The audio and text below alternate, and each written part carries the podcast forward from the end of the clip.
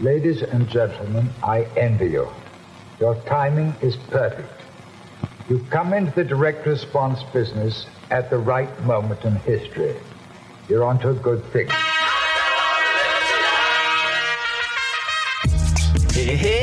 Bienvenido a un nuevo episodio de Marketing para David, un podcast dedicado a vos, David, que estás escuchando y que, como yo, necesitas armas de marketing para diferenciarte y competir con los gigantes de tu industria, los Goliath. Mi nombre es Javier Iranzo y hoy es un programa especial.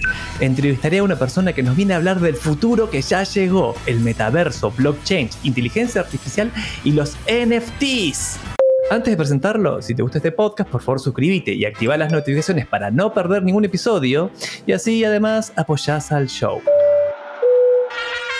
Ahora sí, hoy voy a hablar con Sergio Rademacher. Escucha, David. Sergio es Country General Manager en Microsoft desde el 2017, así que presta atención que no cualquiera llega a sentarse en esa silla. Antes de eso estuvo más de 7 años en Sonda con puestos regionales y participó de boards en diversas empresas. Hace unos días fue distinguido en el ranking Merco como uno de los ejecutivos de mejor reputación de Chile. ¡Wow!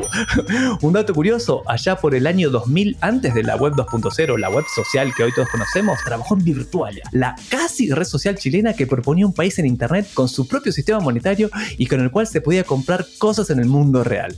Tiene mucho que enseñarnos. ¿Qué haces, Sergio? ¿Te presenté bien algún dato freak para romper el hielo?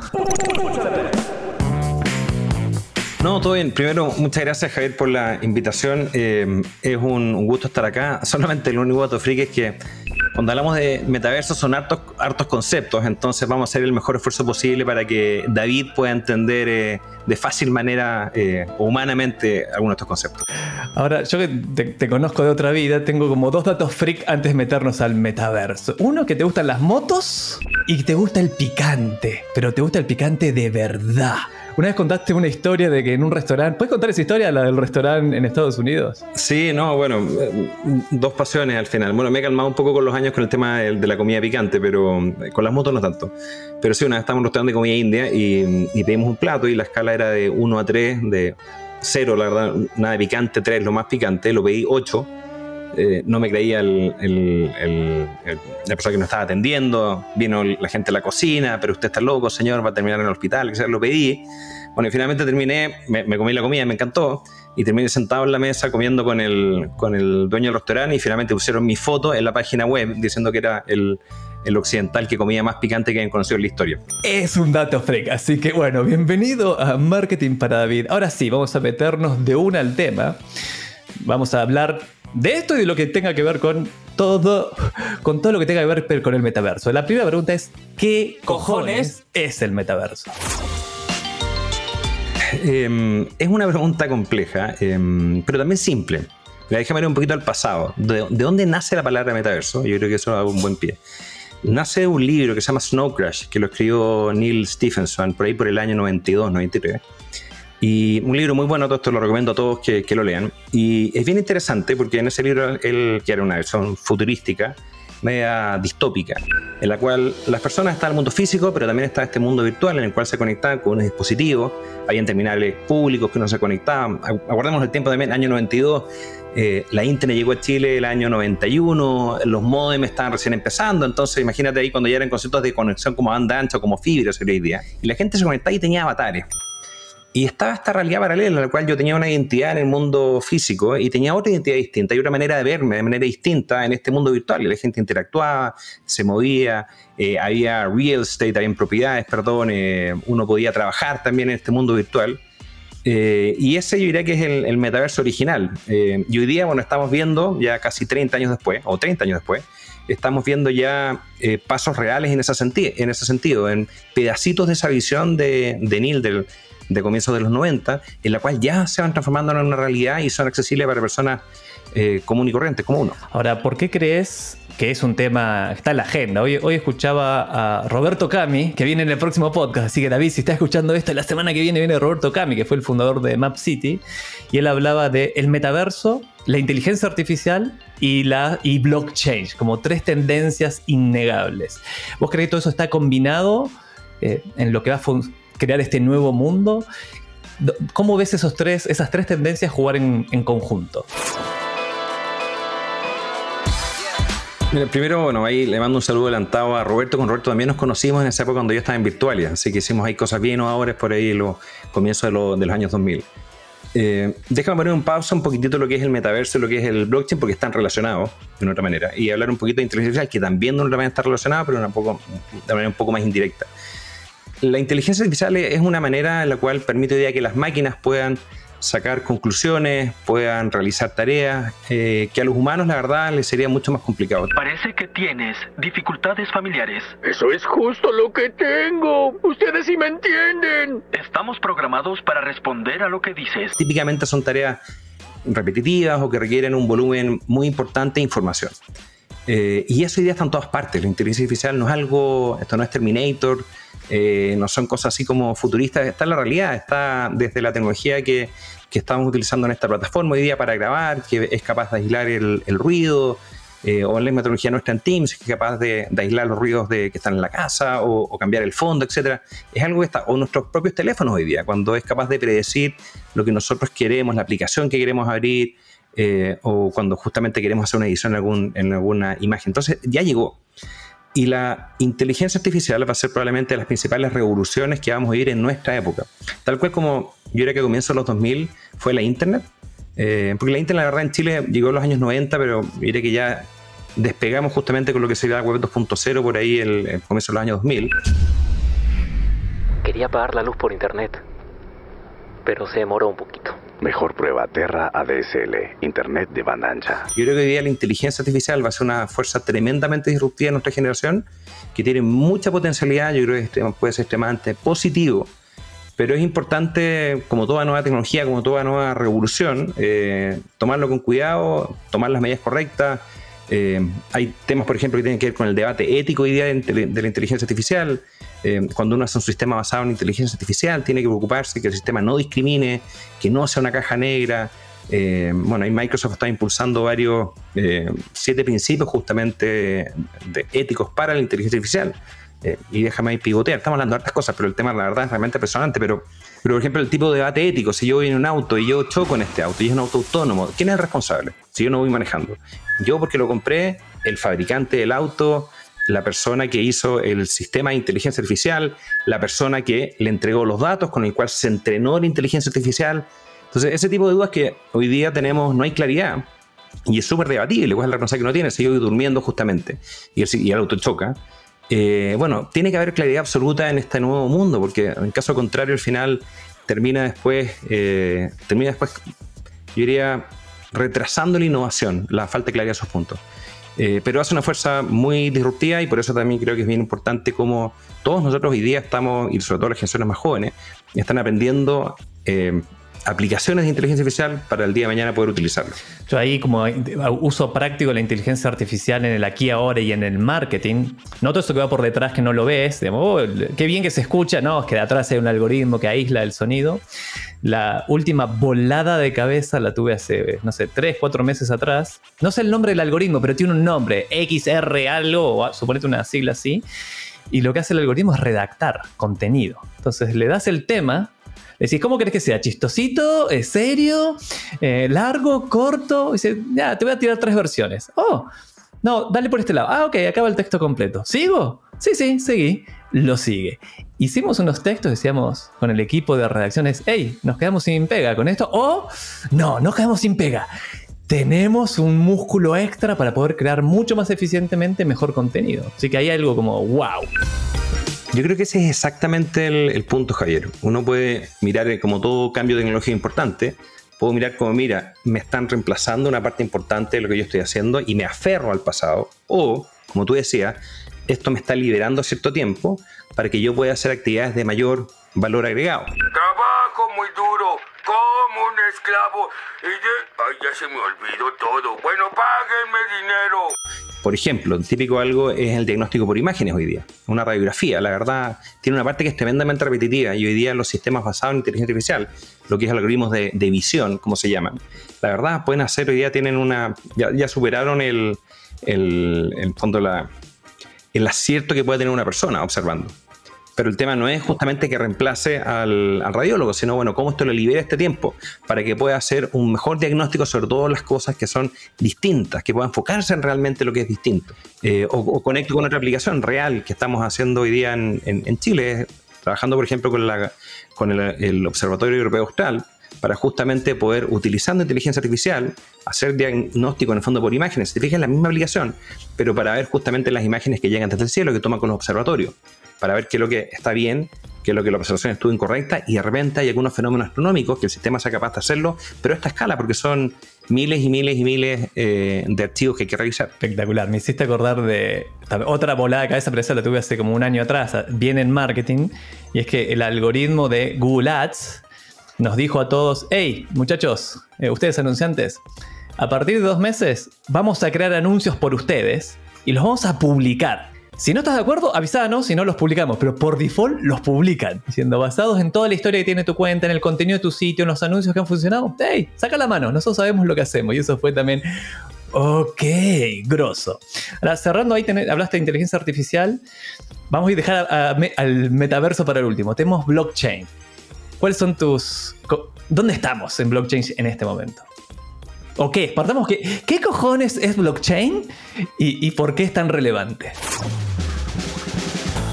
Blockchain esencialmente eh, es un... Bueno, vamos a ir en profundidad, pero es un mecanismo el cual permite tener un registro de cualquier cosa, ¿no es cierto?, descentralizado que puede operar a escala planetaria. Eh, y tiene varias aplicaciones. Por ejemplo, cuando uno habla de las criptomonedas, lo que uno tiene es un sistema, un registro en el cual se va diciendo cada persona tiene acceso o es dueño de este código. Ahora, este es un registro, es como un es como cuando uno va a un, a un lugar, un registro, es como gente como el conservador de bienes raíces. Es como un, se, se, registra esta persona, que en este caso es este número de billetera, billetera digital, es dueño de este token o de este código. Y eso, como es distribuido, se tiene que validar a escala global. Por eso es que siempre se habla que yo estoy corriendo cuando estoy minando. Esencialmente es lo que se está haciendo validando en esta escritura que se hace en este registro virtual. Entonces, para. Yo sé que es un tema complejo, pero tenemos este registro distribuido que opera, que opera justamente a una escala global. Cada vez que yo grabo o valido justamente en esta red, se tiene que validar al menos en la mitad de los sistemas que están conectados y eso ocurre en todo el mundo. Y por eso, y esa actividad es lo que se llama minar.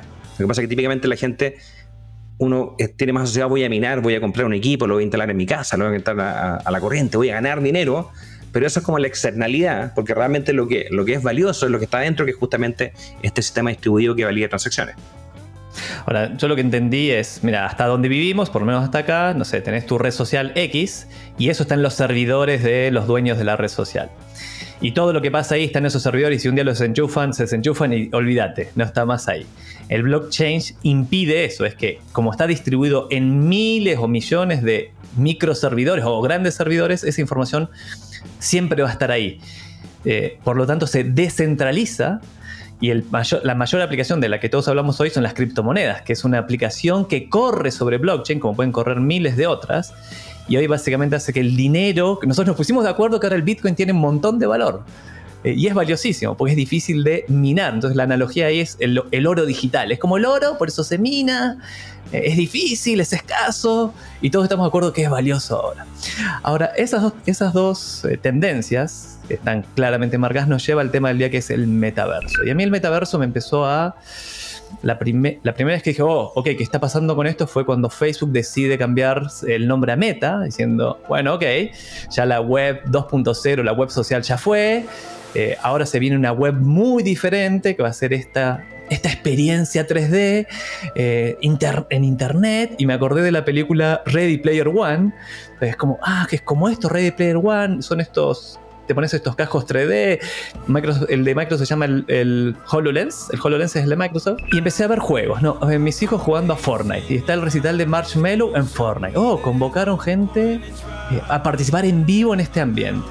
Después empezaron a jugar a Roblox. Y Roblox es una especie de metaverso. Y después me acordé que, uh, yo hace unos años, varios años atrás me metí en Second Life y compré Linden Dollar, que todavía están ahí.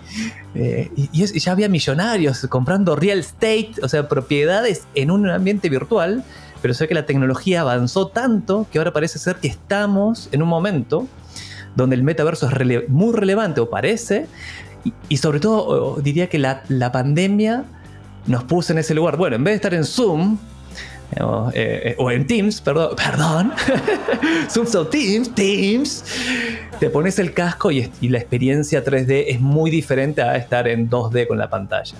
Entonces, si bien estás de acuerdo con que eso es un poco el metaverso, ¿querés explicarlo mejor?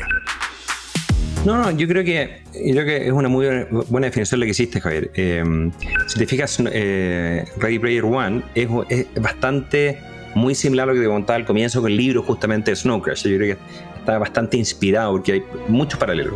Yo creo que hoy día estamos, digamos, en los comienzos de lo que eventualmente podría ser un metaverso, pero por otro lado también hay tecnología habilitante que ya existe.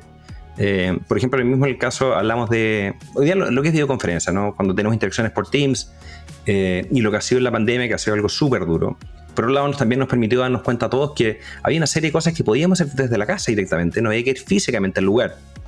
Eh, y en el caso de Chile en particular, yo diría que estamos un poco más atrás que otros países de Latinoamérica y el mundo. Entonces nos permitió justamente darnos cuenta, bueno, ¿tiene sentido si yo voy a estar teniendo solamente reuniones, la verdad, de tener que ir a la oficina?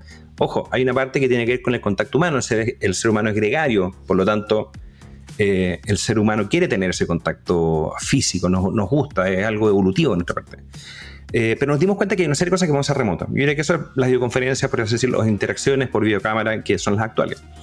Eh, no sé si escuchaste hace un tiempo atrás una tecnología que anunciamos que ya es real, que se llama Microsoft Mesh. Microsoft Mesh probablemente es lo más cercano que tenemos hoy día a un metaverso, en el cual yo desde distintos dispositivos soy capaz de conectarme a, este, a esta realidad paralela e interactuar con las personas. Pero nace de otro punto de vista, nace justamente de cómo hago que mis interacciones sean más reales. Por ejemplo, si yo estoy simplemente desde mi computador y tengo una cámara, bueno, puedo utilizar la cámara para que me haga un avatar y me proyecta directamente en este mundo y las personas me ven en este mundo como que si fuera una representación 3D, muy similar a la película, muy similar al libro. Eh, si estoy con una tablet puedo hacer lo mismo. Eh, si quiero la verdad eh, conectarme con eh, unos HoloLens, que son nuestros anteojos de realidad aumentada, que son capaces de proyectar justamente hologramas en la realidad que estamos viviendo, lo voy a ver también y las personas me van a ver, entonces voy a tener una reunión virtual en la cual nos estamos viendo con los anteojos justamente en 3D.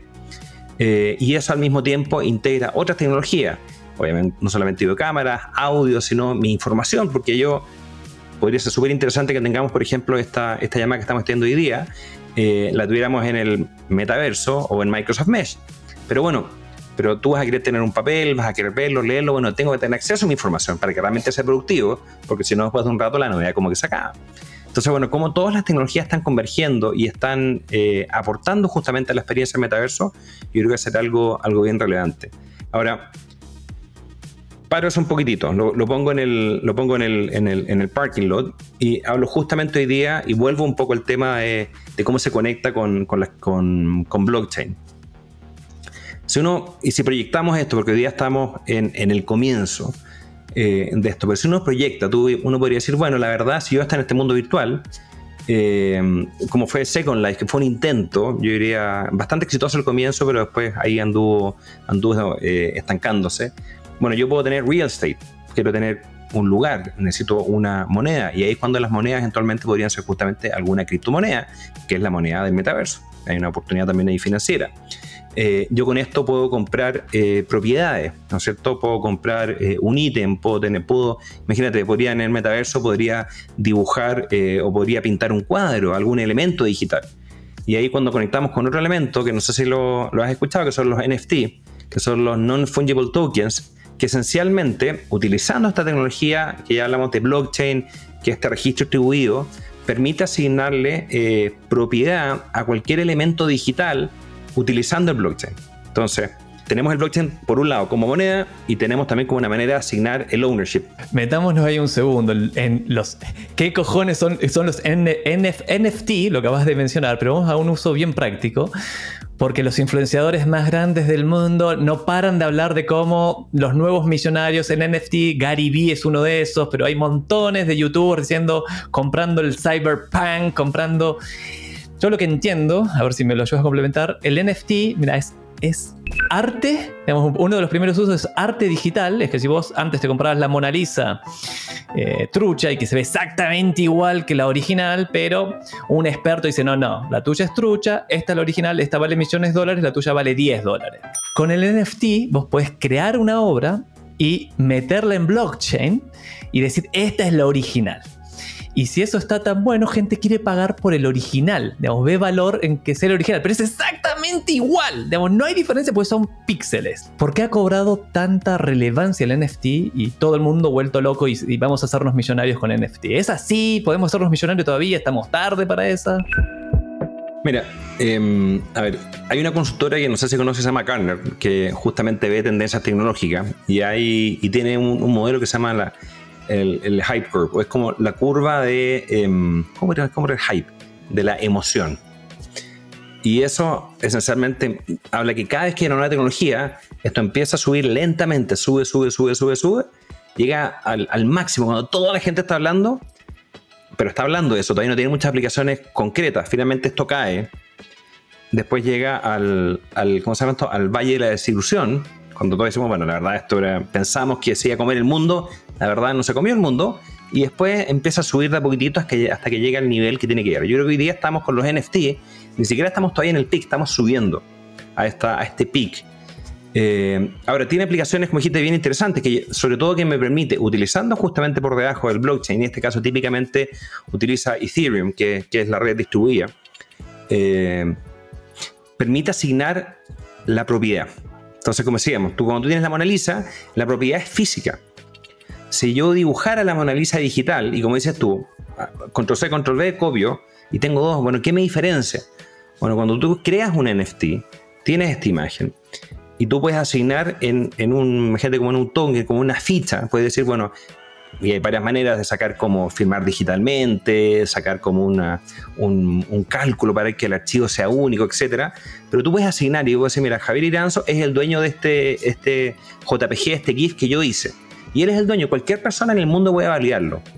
Entonces, universalmente eres el dueño. Entonces, ese es el primer elemento. Y alguien puede copiarlo el día de mañana. Nada evita que lo copien el archivo, pero tú lo puedes decir, decir, mira, yo, by the way, este es mío. Es como el certificado de autenticidad cuando uno compra memorabilia, cuando compra cosas de famosos. ¿no es cierto? Que tiene este certificado, si no tiene certificado, no vale lo mismo. Entonces yo creo que ese, ese, es por un lado. Por otro lado, si conectamos justamente hoy día los NFT con el metaverso, naturalmente uno podría decir, bueno, en una versión muy avanzada, en el metaverso, la manera en la cual yo soy dueño de las cosas es justamente con NFT o todo puede ser NFT. Y ahí es cuando yo creo se conecta con esto que la gente está diciendo, bueno, necesito comprarme propiedades con NFT, necesito comprarme eh, un cuadro, porque van a ser mis activos digitales. ¿Y qué pasa? Si realmente esto fue la locura y yo no tengo ningún activo digital. Entonces, ahí está el... Ahora, de nuevo, hay mucha emoción, hay mucha, eh, mucha especulación también, un tema importante. Hay muchos millonarios que la verdad no son tan millonarios porque eh, que alguien me ofrezca algo hasta que yo no tenga el dinero, y más en este caso son criptomonedas, la verdad eh, no, no, se realiza la venta. Eh, así que bueno, pero yo creo que tiene harto potencial. Ahora me, me, reía porque me reía, no se escuchó la risa, pero me estaba riendo. Y hace, no sé, 10 años eh, me conecté con el tema de blockchain y criptomonedas. Y todos los que partimos con eso, ¿cómo no compré más? ¿Cómo me, cómo me olvidé de eso? Sería millonario ahora. Y como tengo como esa sensación que en NFT estamos, está entrando en esa, quizás no tan, tan, tan como hace 10 años eh, la cripto, pero acaba de salir la noticia de que Nike compró un estudio que hace arte digital, entonces las zapatillas Nike que vas a usar en el metaverso, que son únicas, que son las originals, eh, tienen un valor y la compras a través de toda esta tecnología. Por lo tanto, a vos personalmente, ya para decirle a David, mira David, de todo lo que hablamos, yo me puedo equivocar, obviamente, pero, ¿dónde, dónde, qué le dirías? Anda a googlear esto. Vete tutoriales de NFT, criptos, meta. ¿dónde, ¿Dónde hay más oro en este momento? Eh, uf, es que hay mucha información. Eh, Gary Vee es un tipo, yo diría que es bastante, eh, bastante serio. Al final tiene una historia bien larga. Pero la verdad, yo creo que hoy día es leer e informarse. Em, cuando uno ve estas historias justamente de, de millonarios de la noche a la mañana yo creo que es bastante. Eh, ¿Cómo lo podría decir? Creo que no refleja mucha. Puede ser, puede ser, o sea, la mera puede ser una historia de éxito o no. Eh, pero no refleja la realidad de la mayoría de la gente, que es que hay que trabajar duro justamente por lograr las cosas que uno quiere. Entonces, déjame volver un poquitito al tema de NFT. Hay aplicaciones concretas de los NFT que yo creo que van a ser muy... No tengo claro si va a ser realmente el activo, la, mañana, la manera de transar los activos en el metaverso, porque también el metaverso todavía es bastante unida. Hablamos, tenemos Mesh, una realidad, pero bueno, estos son varios pasos más adelante para conectar como que era la película. Pero por ejemplo, algunos temas que son súper humanos hoy día. Un ticket para una entrada para ir a un cine. Debería ser un NFT. Es el ticket único. Yo lo tomo para ir, eventualmente yo lo puedo tomar, te lo podría pasar a ti, tú podrías ir con mi entrada digital. Entonces es una aplicación creo que es súper real. Eh, como hablamos, arte digital también, o foto. Los fotógrafos, por ejemplo, hoy día tú vendes una foto, ¿no es cierto? Soy fotógrafo, la tomo, entrego ciertas licencias, ¿no es cierto? Bueno, de hecho, y ahí viene otra parte bien interesante cuando uno tiene los NFT, que esencialmente, como esto funciona bajo Ethereum, puedo tener código que se ejecuta. Por ejemplo, yo podría decir, tengo este NFT y puedo permitir que, la verdad, yo te lo vendo a ti por un precio y lo que voy a hacer es que cada vez que tú lo revendas, que esencialmente lo transfieres a otra persona, me quedo con un 1% de la transacción. Entonces aparecen modelos de negocio súper atractivos. O puede decir también la verdad que esto se puede traspasar tanta cantidad de veces eh, y después no se puede traspasar nunca más. Entonces hay, hay una parte viva justamente de los NFT, creo que lo hace bien, bien potente, pero va a resolver muchos problemas, como dijimos, música, eh, fotos, imágenes, tickets. Creo que hay otras aplicaciones reales, concretas, que, vamos a ver en un futuro no muy lejano. yo creo que me generaste mucha curiosidad. O sea, voy a meterme saliendo de, este podcast. David, espera que termine el podcast y metete a, entender bien el mundo de NFT. Y porque, me, porque es hot, porque mi suegra ya me dijo, Javier, quiero comprar Bitcoin. Entonces, cuando mi suegra me dice eso, es como, ah, ok, ya, mm, eh, ya es muy mainstream. La oportunidad medio que ya pasó ahí, o no lo sé, pero, pero NFT todavía nadie lo entiende bien. Así que me voy a meter en eso. David, te recomiendo hacerlo también. Ahora, en términos de negocios, de las pymes, las pymes, startups y demás que ven estas tecnologías como bien disruptivas, eh, todo puede cambiar, digamos, es una, se va a reconfigurar todo, digamos, el, el mundo en el que vivimos en probablemente, no sé, 10 años, digamos, si uno trazara como, che, hace 20, 30 usamos Pong, digamos, que jugábamos al Pong y que decíamos, yo me acuerdo de haber visto Pong, que es este jueguito, seguro lo jugaste, ¿no? Sí, sí, también. Y decir, la raja, ¡Wow! En blanco y negro. A ver qué hay que hacer. Pegarle con este palito a, esta, a este circulito y va aumentando en velocidad. Ahora ver cómo juega Fortnite. Y eso lo vi en mi vida. Así que ver, ver este realidad aumentada, este mundo, este metaverso como el que vimos en Ready Player One, lo vamos a ver, digamos, en 10 años más, supongo. Eh, ¿Qué debería hacer David para prepararse mejor para eso que se viene de alguna manera? Yo creo que bueno, hemos hablado hartas cosas hoy día. Eh, si hablamos desde el punto de vista de las criptomonedas, yo creo que, bueno, falta una regulación. La regulación en algún momento va, a ocurrir. Es natural porque tiene usos muy positivos, lo que por ejemplo, particularmente el Bitcoin. Eh, pero también se presta para otros elementos como potencialmente el eh, lado de dinero, etcétera, varias cosas más. yo creo que viene una regulación y yo creo que en el momento que venga la regulación va a generar dos, dos efectos probablemente, eh, una baja y después obviamente cuando está regulado se reduce la, posibilidad de fraude, manipulación del mercado y ahí yo creo va a llegar el punto donde ya tiene que llegar. Ahora, eh, pasado ese punto, yo creo que va a ser un mecanismo de compra o de, o de que, por el cual va a permitir transaccionar bienes, por lo tanto creo que hay que estar atento a eso. Ahora, desde el punto de vista de la pyme, yo creo que lo principal es estar viendo cómo está evolucionando el mercado, porque van a aparecer plataformas que lo van a hacer muy fácil. Eh, yo creo que todos los incumbentes van a de alguna manera entrar. Eh, ya vemos hace un tiempo atrás, ya este año apareció el primer ETF eh, en Estados Unidos, que es como una especie como fondo mutuo, pero se transa como una acción en Estados Unidos de Bitcoin, que esencialmente, en este caso lo que tiene es, está indexado a los futuros de la bolsa de Chicago. Pero, pero va avanzando por uno. Entonces creo que primero estar atento y ver cuál es el momento en el cual empezar probablemente a aceptar, aceptar transacciones. Ahora, el problema que tenemos hoy día es que todavía, como no está regulado, sigue siendo muy volátil. Eh, no sé, el Bitcoin ha caído cuánto estos últimos, estas últimas semanas, un 25%. En 43 creo, y estuvo en 65 el último pico. Y hace dos años estaba en 6000. Eh, entonces, la verdad, bueno, y el problema es ese. Nosotros, si yo recibo de un Bitcoin, bueno, ¿qué pasa si sube y qué pasa si baja?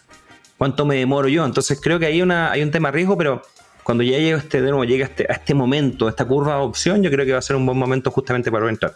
Por un lado. Por otro lado, si tú eres un artista digital, creo que es súper interesante desde ya empezar a meterse en el tema de los NFT. Como decías tú, hoy día probablemente eh, para David quizás es un poco lejano, pero si yo soy un fotógrafo, si yo soy una persona que estoy vendiendo música online, eh, creo que es una manera muy atractiva porque es ponerle este certificado de autenticidad que le da un valor agregado al activo digital. Wait, wait, wait, wait. Agencias de publicidad. Te voy a dar el caso.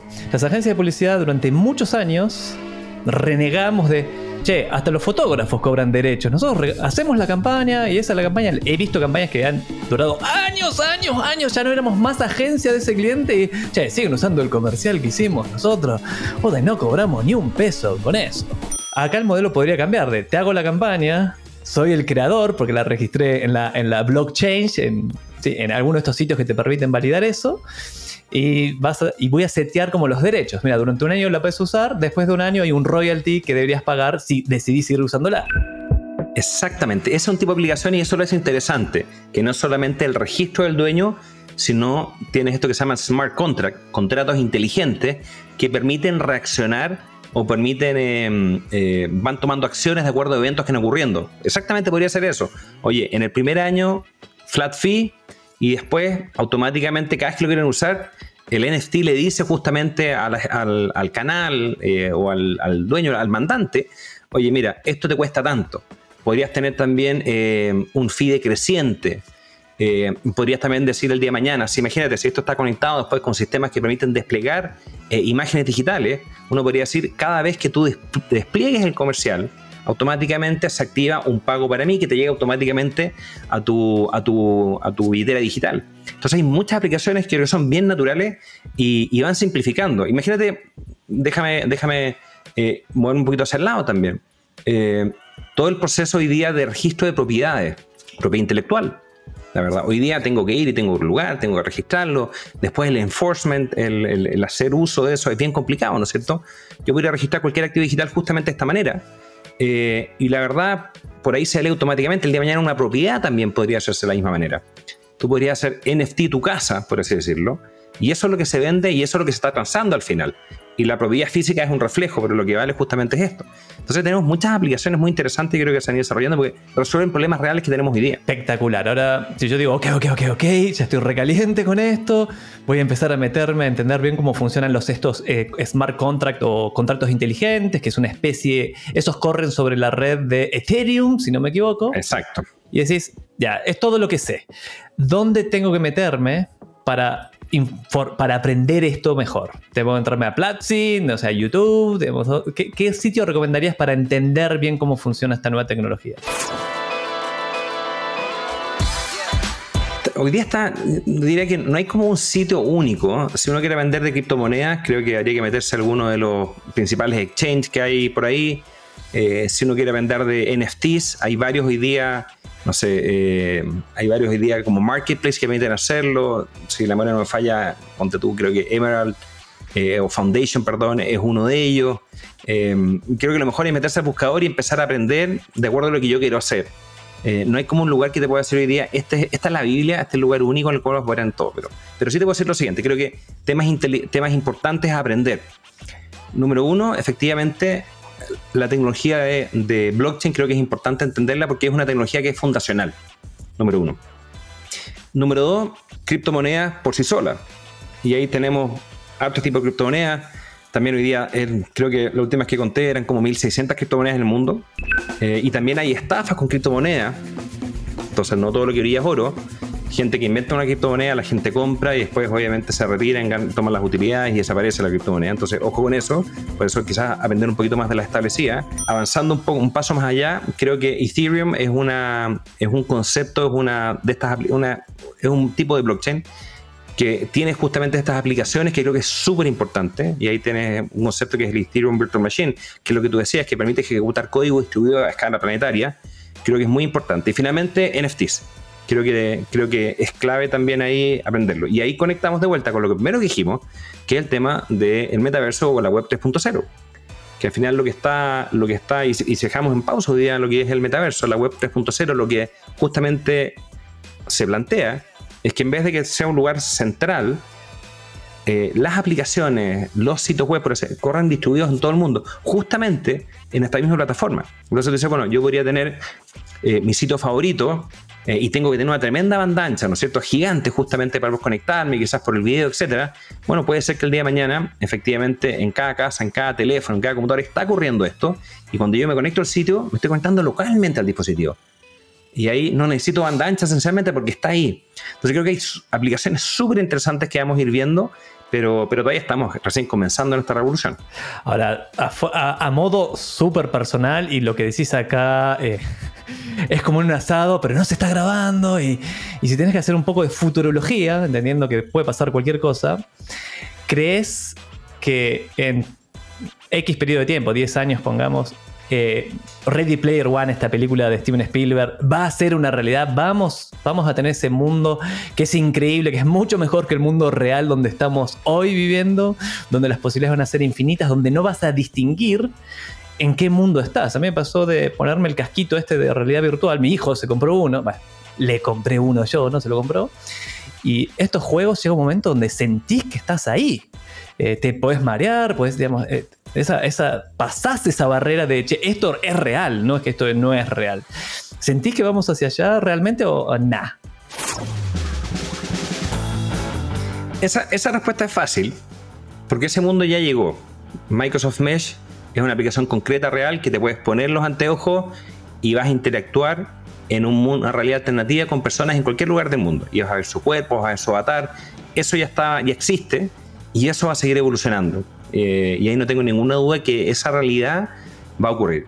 Van a mejorar los avatares, cada vez van a ser más reales, van a achicarse los dispositivos, probablemente podamos tener simplemente unos anteojos como uno- unas gafas de sol en el cual voy a poder conectarme. Tiene que evolucionar. eh, uno mismo, uno- cuando uno mira, por ejemplo, el HoloLens, o sea, unos años atrás era harto más grande, hoy día es algo muy pequeñito y sigue achicándose cada día más. Entonces, yo creo que esa es fácil. La pregunta complicada es, antes que me la hagas, si el metaverso va a ser nuestra realidad como seres humanos, realidad por defecto, y la paralela va a ser, o la secundaria va a ser la realidad física, yo creo que ese es un tema que, que es súper complicado por responder. Sí, no, ok. no te la voy a preguntar entonces. ¿En cuánto tiempo crees que vamos a estar viviendo ya esta realidad virtual tan real, comillas ahí, que la vas a preferir versus la real real? ¿10 años? ¿20? ¿5? ¿Cu- ¿Cuánto nos falta? Yo creo por mi, así, bueno, todos estos comentarios los hago 100% a título personal, de ningún tipo de, los roles que, tengo, pero yo creo que ojalá no sea nunca eso.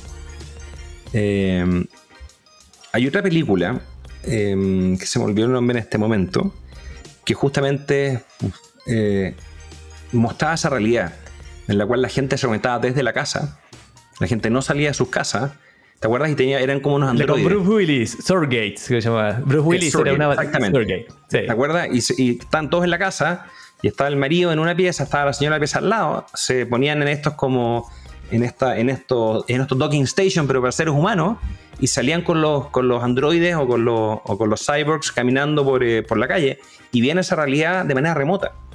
Entonces creo que se pierde humanidad y creo que perdemos el contacto físico. Yo creo que la, la tecnología siempre tiene que ayudar, tiene que conectarnos, pero me, me preocupa un mundo en el cual la gente porque una cosa es que tú puedes conectarte con todas estas tecnologías para poder conectar con gente que está lejos tuyo, ¿no es cierto? Y sobre todo vemos, vimos en la pandemia que al final la tecnología nos conectó, nos permitió estar conectados con nuestros seres queridos en todas partes del mundo, no podíamos salir de las casas, un momento súper complicado que vivimos como humanidad.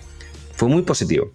Eh, pero me preocupa efectivamente y no me gustaría ver un mundo en el cual yo no veo a mis hijos porque justamente en el mundo físico eh, o no los puedo abrazar físicamente porque preferimos estar en una realidad alternativa. Ojalá que ese mundo no, no llegue, simplemente nos permita conectar de manera remota en este mundo con gente que no podamos estar con nuestros seres queridos que queremos estar cerca. La película, volviendo ahora a la otra, a Ready Player One, al final dice, digamos, el personaje, el que había creado el metaverso, dice, eh, qué bueno, suspendieron los jueves, creo que los jueves no te podías conectar al, metaverso. Decía, bueno, porque la comida real la comes en el mundo real, en el metaverso no, no te alimenta, no te nutre. Ahora, última o casi última pregunta es, ¿quién es el dueño del metaverso hoy? Hay, hay uno de Microsoft, ahí está, tenés eh, Epic Games que tiene los suyos, tenés Nvidia que son los desarrolladores de las tarjetas, están creando el, su, el propio, Microsoft tiene, hay dueños, pero ¿va a ser así? ¿Eso se va a mantener así? O sea, evidentemente los esfuerzos de muchas de las empresas, eh, Facebook es la que cambió del nombre, por eso están como queriendo ser dueños del metaverso, creo. ¿Va a haber un dueño o va a estar descentralizado el metaverso? Buena pregunta. Yo creo que hay dos realidades ahí. O, basémonos en conceptos que estamos viendo hoy día para ver cómo eh, uno podía proyectar eso el futuro. Em, por un lado, creo que puede terminar siendo esto un poquito como los servicios de streaming, en las cuales al final tú tienes distintos programas, películas, eh, que ves dependiendo de tu plataforma y tú conversas con algunas personas, hey, yo veo, yo utilizo, no sé, eh, o yo veo Netflix y hablamos de que con Netflix, pero quizás la persona al lado no, tiene Netflix y no tiene Disney Plus y uno habla de Disney Plus y los mundos no conversan. Y creo que ese es un escenario eh, en el cual no creo que es el óptimo para uno como persona, como consumidor, como ser humano. Me gustaría mucho más ver una, una realidad en la cual se interconectan, de manera que una experiencia que sea inclusiva y no exclusiva. Eh, de manera que independiente que yo elegí esta plataforma, esta tecnología o este, o este metaverso, la verdad uno se puede conectar y puede, y puede conectar y no, me, y no me siento aislado porque si no sería la fragmentación creo que es un tema creo que podría ser complicado y al final creo que termina dañando justamente el progreso hacia una realidad o hacia una meta realidad más que termine integrando, porque sobre todo como estamos al comienzo de esto. Pero hay intereses ahí, obviamente, en algunos casos, de, de, algunas compañías de tratar de dominar todo, justamente el ecosistema, para, para que la persona entre y no salga nunca. Bueno, vamos, a, vamos el, el tiempo lo dirá. Lo que yo sí sé, y puedo decir, no le voy a comprar el metaverso a Marky. Digo, eh, Marky, no, tu metaverso, no, no, creo. no, no creo que te, no, no creo con todos los escándalos y la filtración de información y de, digamos, la, privacidad de mis datos. No creo que sea mi metaverso favorito, ni tampoco creo que el de mis hijos. Eh, así que el tiempo nos dirá. Última pregunta. Ahora sí, estamos, en, estamos parrillando y yo te digo, che, che, Sergio, vos que, vos que sos con Putin.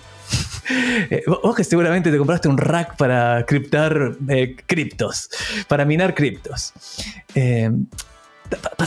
Tirame tres papitas, tres papitas. Eh, eh, eh, ¿Dónde me meto? Pero está terminando el carrete. ¿Qué me dirías? Varias cosas. Número uno, déjame rescatar algo que dijiste. creo que una variable que no hablamos, pero es tremendamente importante en esta realidad del metaverso, es la privacidad y la seguridad. porque hoy día uno tomas tus fotos, tienes tus archivos, tienes tus mensajes, etc. Y, y cuando pasamos un mundo en el cual esencialmente todas nuestras interacciones potencialmente podrían quedar registradas, porque es un mundo digital. Creo que la privacidad es tremendamente importante eh, y creo que ahí va desde el uso que yo, si me conecto a un metaverso, cuál es el uso que van a dar, porque ahí va a quedar todo registrado, con quién yo hablé, cómo me veo, por dónde anduve, mis interacciones, lo que hice. Creo que es sumamente importante justamente el uso que se le da y ser transparente con las personas. Y por otro lado, resguardar, resguardar la confidencialidad de las personas. Eh, porque toda tu vida está registrada en esta realidad de metaverso si termina finalmente ocurriendo. Sí, creo que ese es un tema que, es importante que, avancemos. Y en Chile, bueno, ahí tenemos la ley de, datos personales que está en el Congreso, que está avanzando, eh, que es importante y ojalá que la nueva constitución que se está redactando haya algún capítulo que hable justamente de todos estos elementos del futuro, como la privacidad, el derecho a la comunidad, creo que es tremendamente importante. Ahora, volviendo al asado, al asado virtual ahí que estamos con David, yo creo, en lo personal, yo creo que hoy día, eh, si alguien quiere meterse en tema de criptomonedas, creo que el negocio no está en minar en general. Eh, sino probablemente está mucho más en ver qué modelos de negocio alternativos yo puedo generar con NFT, con Ethereum, con Smart Contract. Creo que ahí hay una oportunidad mucho más grande.